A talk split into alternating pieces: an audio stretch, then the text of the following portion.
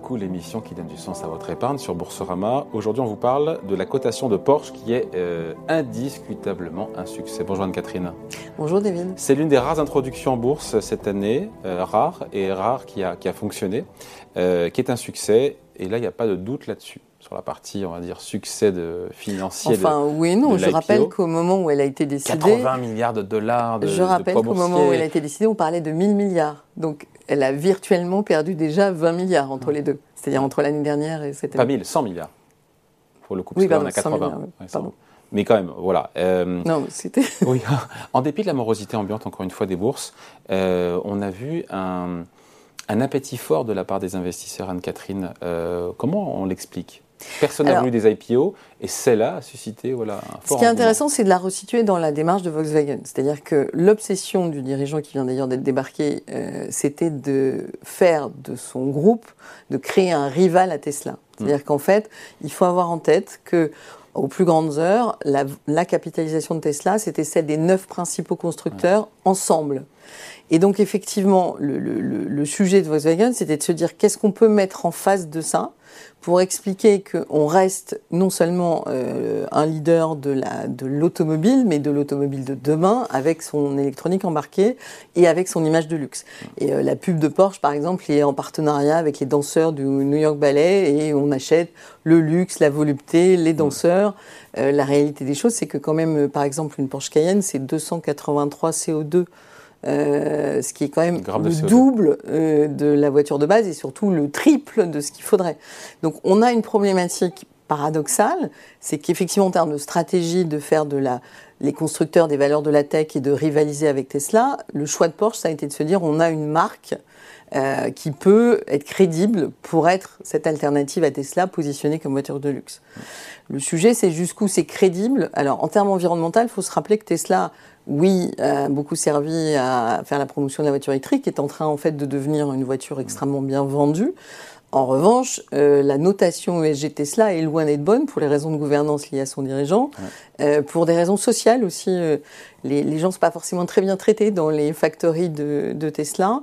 Euh, et finalement, euh, sur un point ESG, elles ont des notes comparables, hein, Porsche et Tesla. La question, c'est comment effectivement, aujourd'hui, des voitures de luxe qui sont complètement associées aux émissions massives, à la très grande vitesse, euh, au luxe, au, luxe qui est par définition en général pas du tout lié à la sobriété. Donc tout ça crée un, combo, on pourrait dire, qui est un petit peu inquiétant d'un point de vue ESG. Ça pose donc un cas de conscience aux investisseurs qui se veulent euh, respecter ces critères ESG, qui se veulent euh, socialement responsables ou alors, ou alors, euh, tout ça a été écrasé par la marque Porsche et, le succès, encore une fois, cette opération Alors aujourd'hui, on parle déjà d'une IPO très récente, donc il faudra voir ce que ça donne sur le moyen long terme. Euh, aujourd'hui, le secteur automobile en soi pas, ne fait pas l'objet d'exclusion, par exemple, comme les énergies fossiles qu'on met souvent dans les Porsche.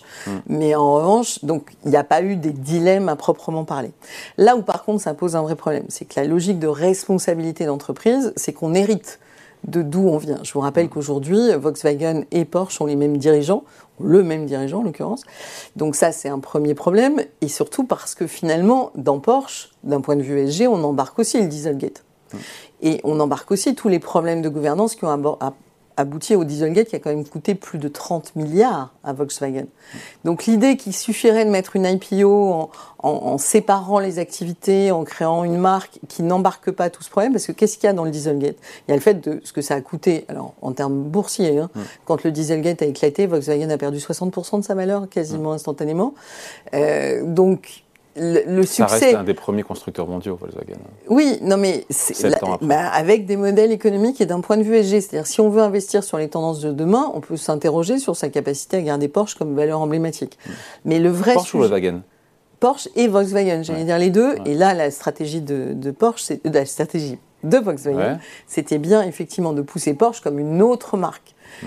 Ce que je dis simplement, c'est qu'effectivement, ça ne, ça n'enlève rien à ce qu'est fondamentalement le Dieselgate, c'est-à-dire une volonté de truquer les résultats d'émissions de CO2 Et pourquoi ça pose tant de problèmes? Parce que d'abord, une firme a pu organiser le trucage, premièrement, et deuxièmement, les émissions qui étaient réellement émises, elles sont réellement émises. Donc la contribution de Volkswagen et de Porsche euh, avec les, voitures emblématiques, elle existe et elle a contribué au réchauffement climatique.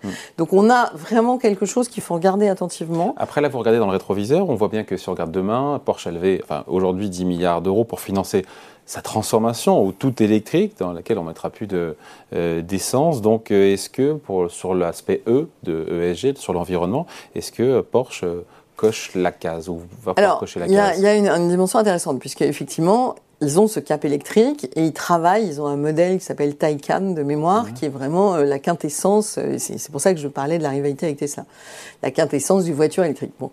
Dans les parties prenantes auxquels on est censé s'adresser quand on fait l'ESG, il y a les actionnaires, mais il y a aussi les clients.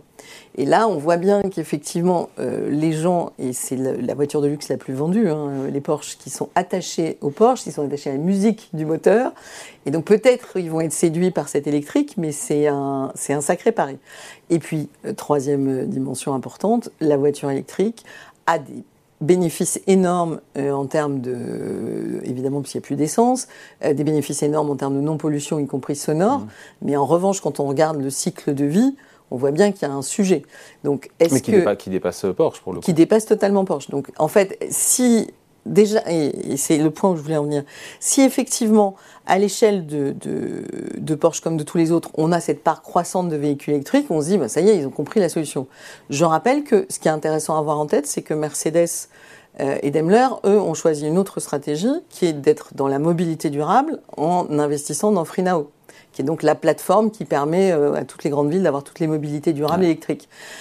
Très honnêtement, d'un point de vue ESG, c'est cette stratégie-là qui semble beaucoup plus climato-compatible qu'une stratégie qui consisterait à électrifier enfin, tout un parc. partout en location dans toutes les villes. Euh, et en sachant qu'en plus, on n'est pas sûr d'avoir le succès commercial. Non, pas sûr. Euh, est-ce que cette IPO pose aussi, on l'a évoqué, mais différemment, des questions de bonne gouvernance? Les minoritaires n'ont aucun droit de vote.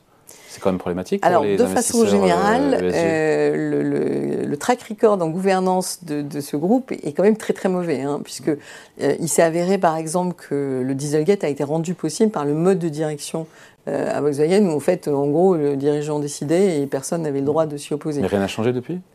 Alors, on a une première phase euh, qui avait l'air d'avoir un peu changé, mais le, celui qui vient de se faire débarquer avait le même type de, direction.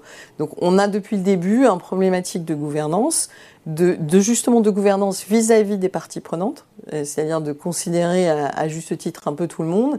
Et du coup, euh, très clairement, et c'est le cas aujourd'hui, Porsche, comme mieux que Volkswagen, mais quand même, a des dotations moyennes c'est pas une excellente valeur ESG, c'est pas une euh, très mauvaise euh, notation ESG.